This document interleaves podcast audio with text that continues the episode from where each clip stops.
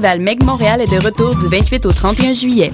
Pour les boulimiques de beats et de loops, de Beatnuts, les légendaires MCs et producteurs de hip-hop viennent faire bouncer la Sala Rossa. Aussi sur place, Sightsee, Underground Railroad et Boom Bap Cats. D'autres shows à la Casa del Popolo, un marathon hip-hop avec The DJ Brace, Blue Rum 13, Grindhouse et plus encore, en coproduction avec Good Friday Entertainment. Toute la programmation sur megmontréal.com. Le festival Meg Montréal, du 28 au 31 juillet. L'Auto-Québec présente la 25e édition du Festival international Nuit d'Afrique du 12 au 24 juillet. 57 concerts, 32 pays, des surprises, des nouveautés et les plus grands noms de la musique du monde venus tout spécialement célébrer une exceptionnelle édition anniversaire. Avec, entre autres, le grand Manu Dibango, Van Mer Wilkes Music Machine et Manu Gallo et l'artiste éthiopienne aux accents soul Mouklit Adero. Le Festival Nuit d'Afrique, un quart de siècle de musique du monde. Détails au festivalnuitdafrique.com. Connaissez-vous le Festival Panorama? C'est un festival de musique électronique en plein air du 22 au 24 juillet. Des performances de plus de 30 DJ se succèdent sur deux scènes. Damien Lazarus, Subfractal, Roux Sound System, Hakim Guelmi, Pascal et Vesselina, Les Mouse, Fancy Freak, Monopoly et plusieurs autres. Venez profiter du site enchanteur du domaine des Aigles avec piscine, terrain camping et une incroyable vue panoramique jusqu'à Montréal. Du 22 au 24 juillet, passez un week-end qui sort de l'ordinaire au Festival Panorama. Pour plus d'infos, consultez le www.festivalpanorama.ca.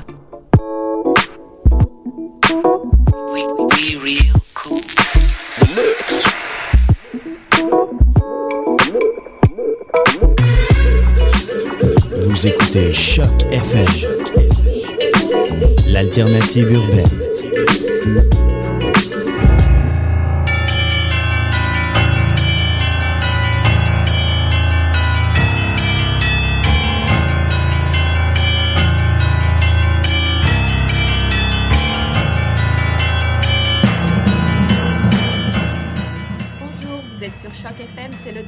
Le tome 3 et le chapitre 39. On est mardi 12 juillet 2011. Hélène et Eric avec vous.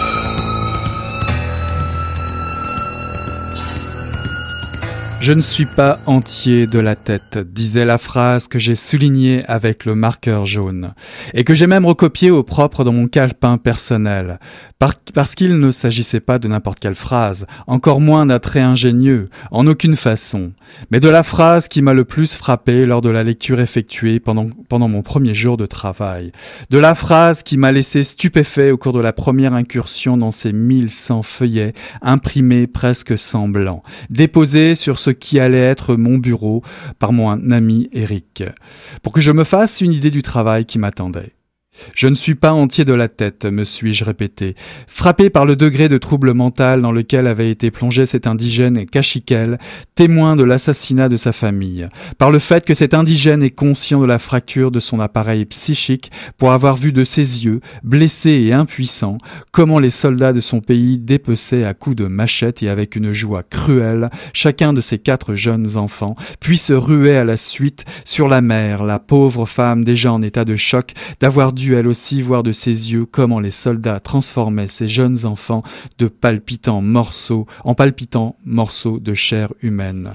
Personne ne peut être entier de la tête après avoir survécu à pareille expérience, me suis-je dit, réfléchissant maladivement fasciné, essayant d'imaginer ce qu'a pu être le réveil de cet indigène qu'ils avaient laissé pour mort entre les morceaux de chair de ses enfants et de sa femme et qui après, de nombreuses années après, a eu la possibilité de livrer son témoignage pour que je le lise et y apporte les corrections de style nécessaires. Un témoignage qui commençait justement par la phrase Je ne suis pas entier de la tête, qui m'avait si fortement ébranlé. Parce qu'elle résumait de la façon la plus compacte l'état mental dans lequel se trouvaient les dizaines de milliers de personnes qui avaient souffert des expériences semblables à celles racontées par l'indigène Cachiquel, et qu'elle résumait aussi l'état mental des milliers de soldats et paramilitaires qui avaient dépecé avec le plus grand plaisir leurs mal nommés compatriotes.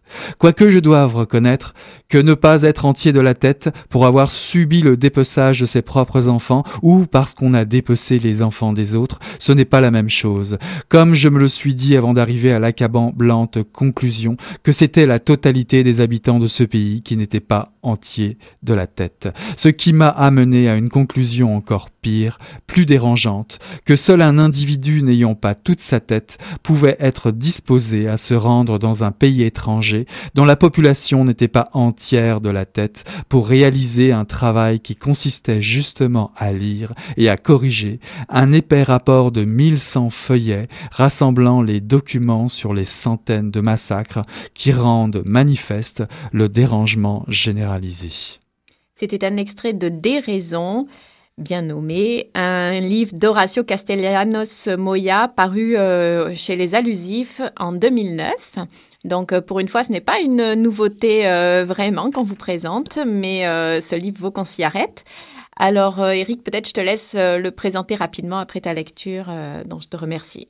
Pour son quatrième roman, paru en français aux Allusifs, Montoya s'en prend de nouveau à un régime Castellanos, Moya. On va dire que pour aller plus plus simplement et plus rapidement, Montoya s'en prend de nouveau à un régime d'Amérique centrale où la respectabilité n'est que de façade. L'auteur nous invite à une logorée sans fin, un peu comme l'extrait que je viens de lire, qui se déroule à même la page comme un, comme un tapis qui se déroule ou un torrent qui, qui se vide à force d'avoir été euh, contenu.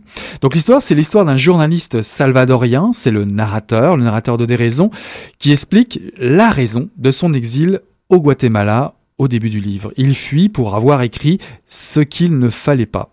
Grâce à son, ami Eric, il se retrouve pour la, la maudite somme de ben, 5000 dollars à lire et corriger le millier de feuillets d'un rapport commandé par l'Église sur le génocide des Mayas.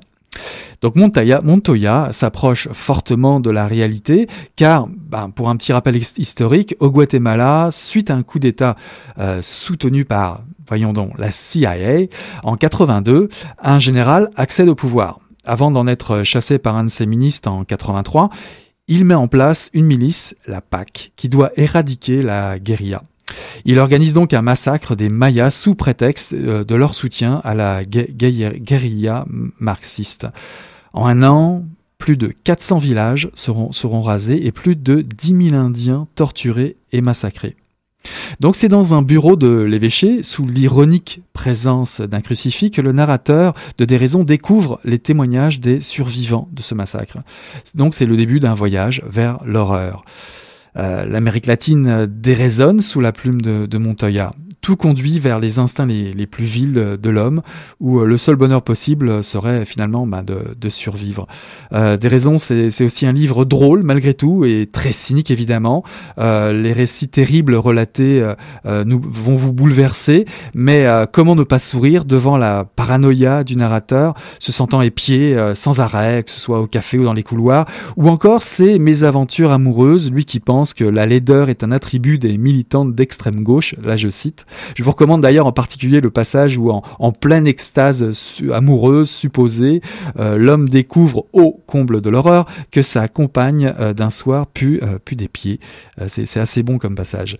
le grotesque donc vient sans doute contrebalancer le, malaise des, scènes plus difficiles dans le livre même si parfois nos sourires peuvent paraître amers, puisque dans la plupart des cas, comme au Guatemala, le pouvoir reste dans les mains des, oppresseurs, et que, bah, je cite encore une fois, le crime constituait la méthode la plus efficace d'ascension sociale, c'est Montoya qui l'écrit dans son livre.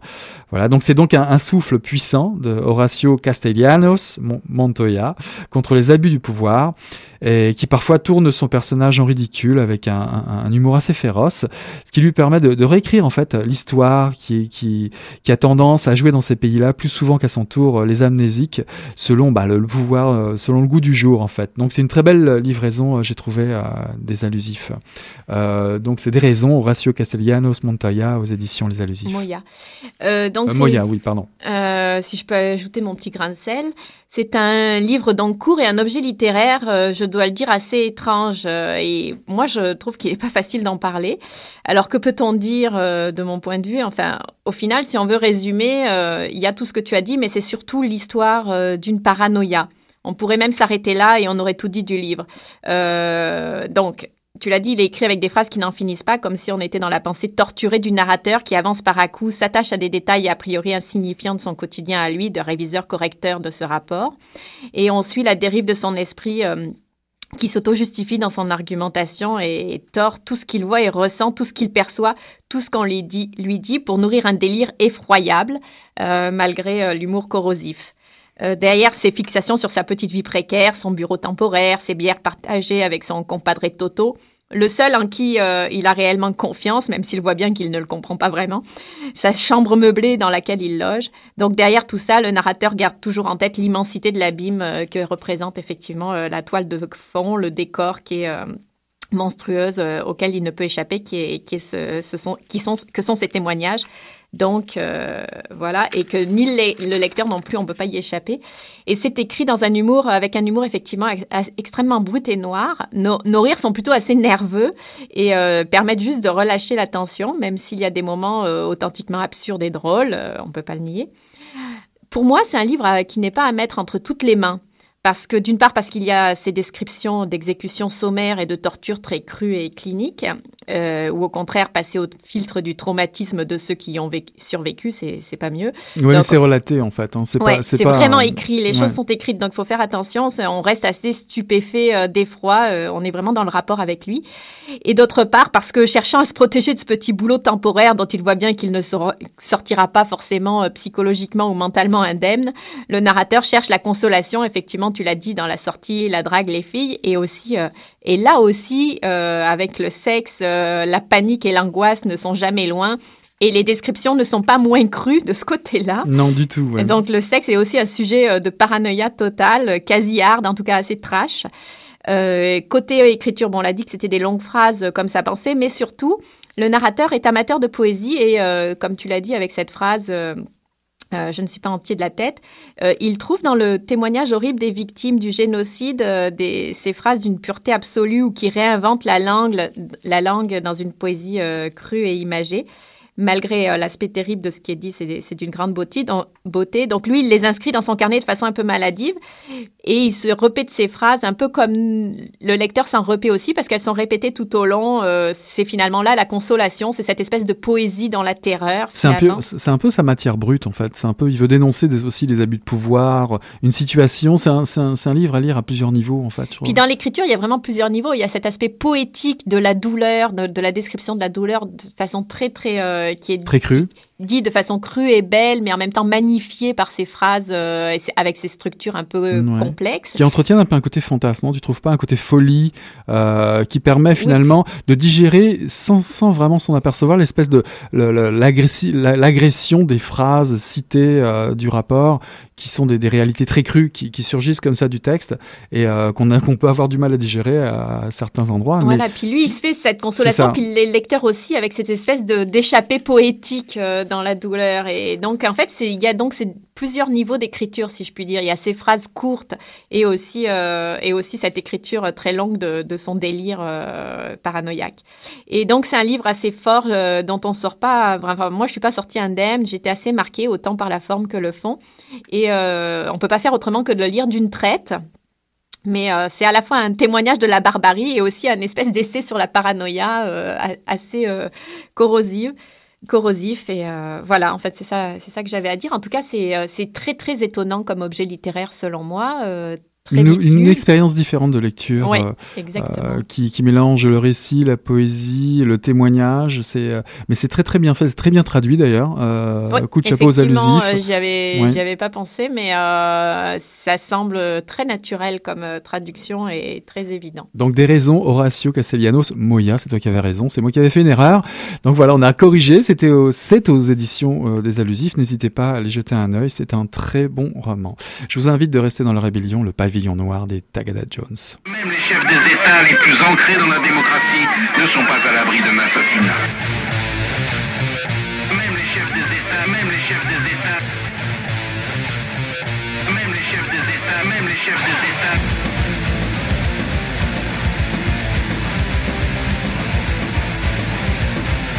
Même les chefs des États, même les chefs des États. Stupeur, horreur, vent le panique sur la terre Au cœur d'une des plus grandes, des plus hautes sphères Déchaîné, vient nous s'emparer D'un énorme Big Boss et de tous ses laquais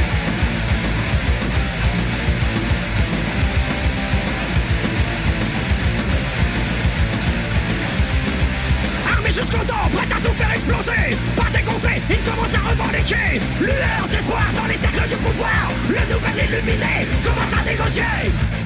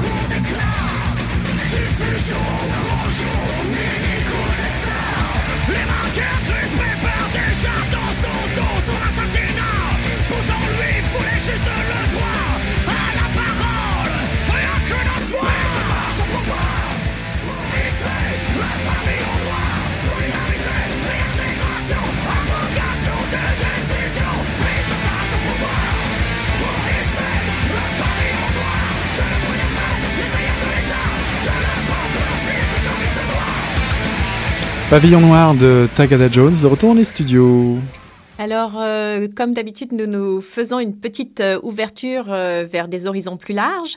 Euh, je te laisse commencer euh, avec, je crois, euh, deux livres. Est-ce que c'est ça? Ouais, bah c'est déjà que étant aux allusifs, moi j'avais avant de découvrir Moya, moi j'avais déjà eu un coup de cœur pour Svetislav Bassara, le Serbe, avec son guide de la Mongolie, paru aux allusifs.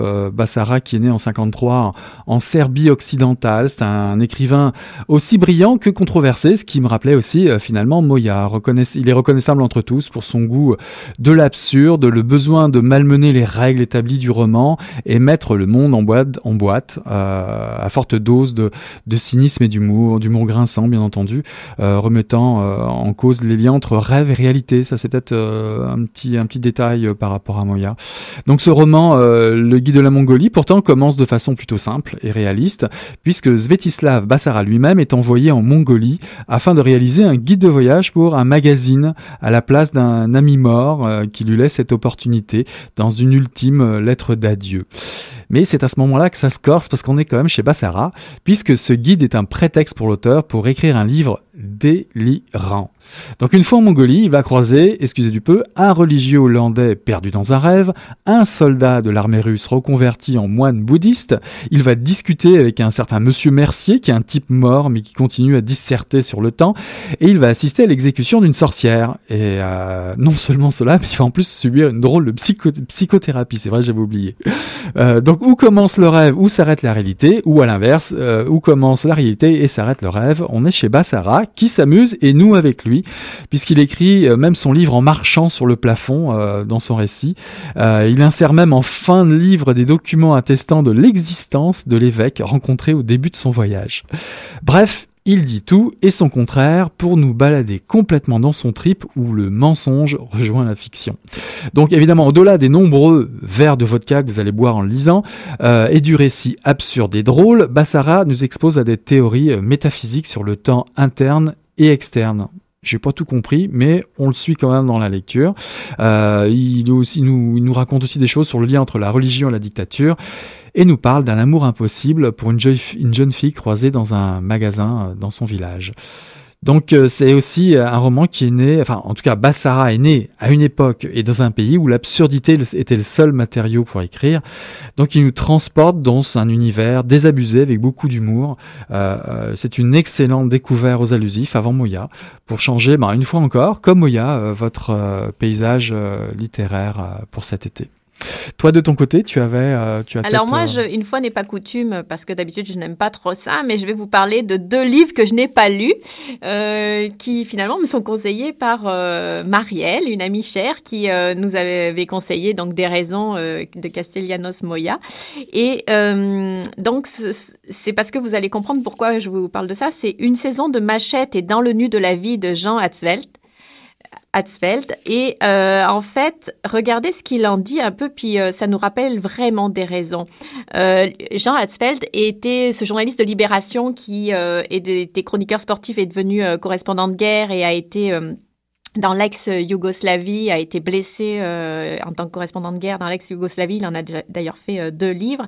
Et il, est il a été aussi euh, journaliste au Rwanda durant le génocide et il est retourné des années après pour faire parler dans dans une saison de Machette, ce sont les bourreaux et dans le nu de la vie, ce sont les victimes du génocide rwandais.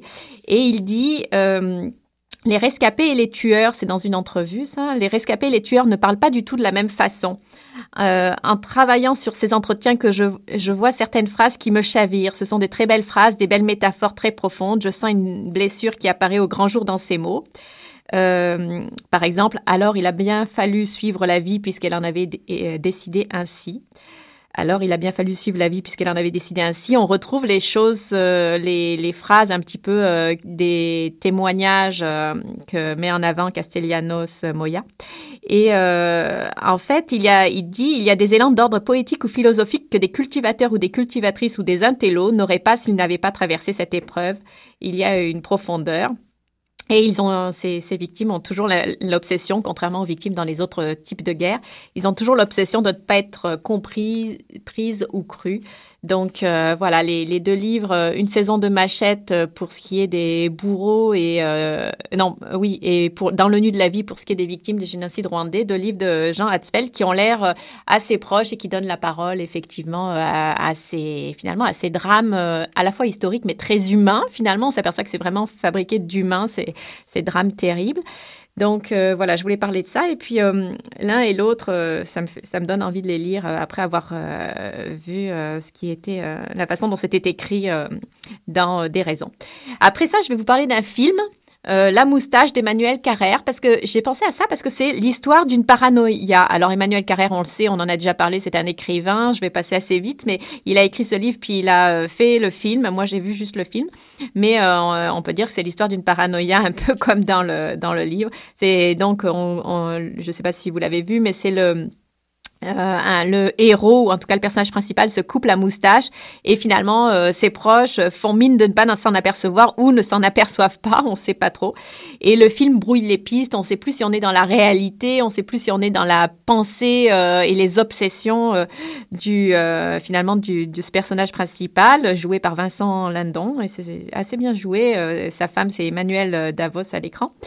Euh, donc, euh, on commence à angoisser et les indices de la réalité sont assez brouillés et on commence à, ne plus savoir si euh, les gens se moquent de lui ou si effectivement c'est lui qui s'invente les choses au fur et à mesure. Et, il y a une espèce de fuite en avant, comme ça on, on- on est dans une espèce d'esprit dérangé ou alors dans une réalité devenue soudain absurde.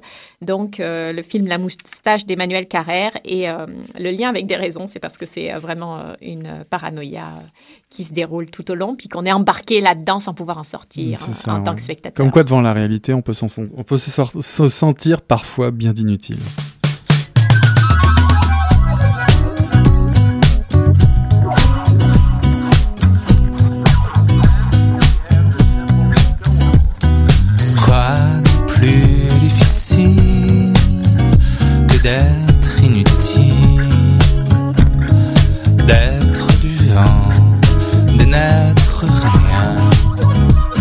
Et être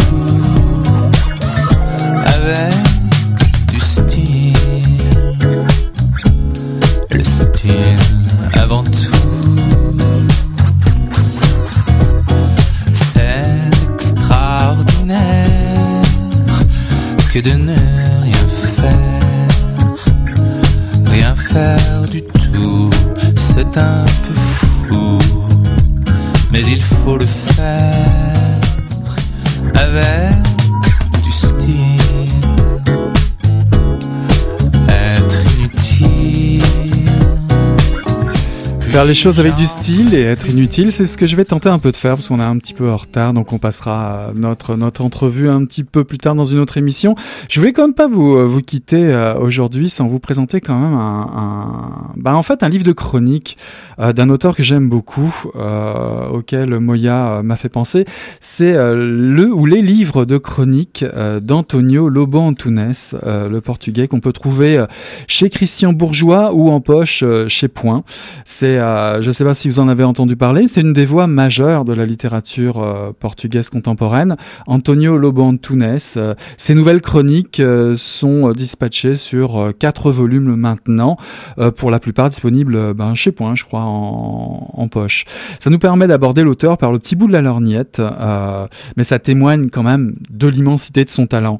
De, de manière systématique, Antunes, dans son écriture assez serrée, qui peut rappeler Moya, il y a des longues phrases sur plusieurs pages, parfois sans retour à la ligne, euh, notamment dans ses romans. Bah, là, il se joue un peu du temps, euh, celui du récit, du souvenir, de la, de la, de la réflexion, dans la même page, invitant euh, le lecteur, vous, à ordonner la musique intérieure de l'auteur vous-même. Et ça, ça étoffe un peu l'épaisseur, même beaucoup, l'épaisseur de, de, ces, de ces personnages, à prendre comme ça sur plusieurs niveaux au moment de la lecture. On, découvre le personnage au passé comme au présent. une anecdote surgit au détour d'un- d'une phrase, euh, s'enchevêtre à la description d'un meuble ou un objet ayant appartenu à un ancêtre, qui lui va finalement euh, revivre dans une situation, dans une citation, pardon, ou même à la ligne suivante, dans un dialogue qui se joue avec, pourquoi pas, l'auteur ou le narrateur qui actualise le souvenir en cours de lecture comme un témoignage in vivo. C'est assez original, c'est assez surprenant au départ, ça peut euh, déstabiliser, mais moi j'ai j'ai vraiment accroché. Je trouvais ça vraiment très très bien.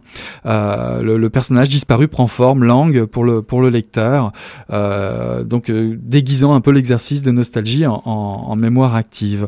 Donc là, l'auteur nous confie dans, dans ses chroniques, euh, qui est un petit peu un, un recueil de plusieurs nouvelles ou des, des extraits Oui, d'articles de journaux, nouvelle, c'est ça et la chronique autobiographique, voire même, ouais, voire même des journal. ébauches de romans, figure-toi, ou des anecdotes anodines, mais qui traduisent les songeries de cet immense écrivain qui, euh, selon ses dires à lui, euh, éprouve rarement de plaisir à écrire, mais ne peut s'en passer. Donc euh, ça, C'est ça, sauve. bien écrit, Ah, c'est très, bien et écrit. euh, les, les descriptions euh, sont assez touchantes. C'est ça. En tout cas, on retrouve les thèmes favoris d'Antonio, euh, d'Antunes, un peu dans, dans ses chroniques. Voilà. Donc très poétique et très mélodieux. Donc c'est déjà la fin de l'émission.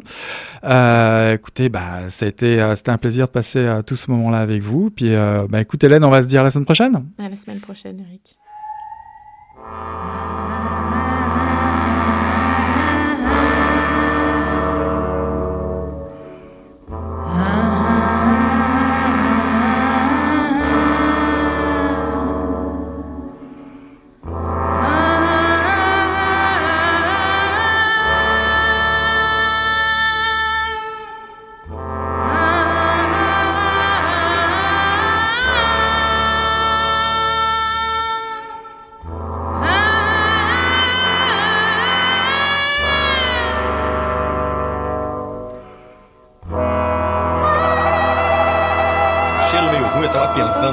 E fedeu, foi. Pô, mas o negócio tava bom, bicho. O negócio tava bom, só quando ele tava tão entupido. Olha, Quem diria, hein? Greta Garbo acabou de irajar, hein? é, mas eu tava falando pra você, né? Depois que eu passei a me sentir, aí o negócio ficou diferente.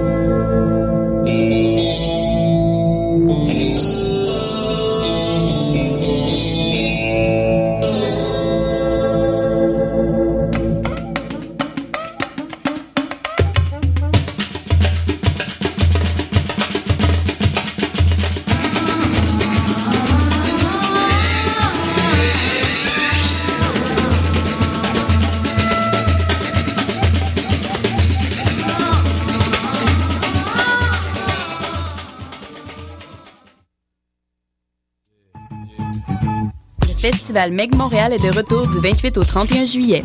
Pour les boulimiques de beats et de loops, de Beatnuts, les légendaires MCs et producteurs de hip-hop viennent faire bouncer la Sala Rossa. Aussi sur place, Sightsee, Underground Railroad et Boom Bap Cats. D'autres shows à la Casa del Popolo, un marathon hip-hop avec The Left, DJ Brace, Blue Rum 13, Grindhouse et plus encore, en coproduction avec Good Friday Entertainment. Toute la programmation sur megmontréal.com. Le festival Meg Montréal, du 28 au 31 juillet. L'Auto-Québec présente la 25e édition du Festival international Nuit d'Afrique du 12 au 24 juillet. 57 concerts, 32 pays, des surprises, des nouveautés et les plus grands noms de la musique du monde venus tout spécialement célébrer une exceptionnelle édition anniversaire. Avec, entre autres, le grand Manu Dibango, Van Merwilks Music Machine et Manu Gallo et l'artiste éthiopienne aux accents soul Mouklit Adero. Le Festival Nuit d'Afrique, un quart de siècle de musique du monde. Détails au festivalnuitdafrique.com. Connaissez-vous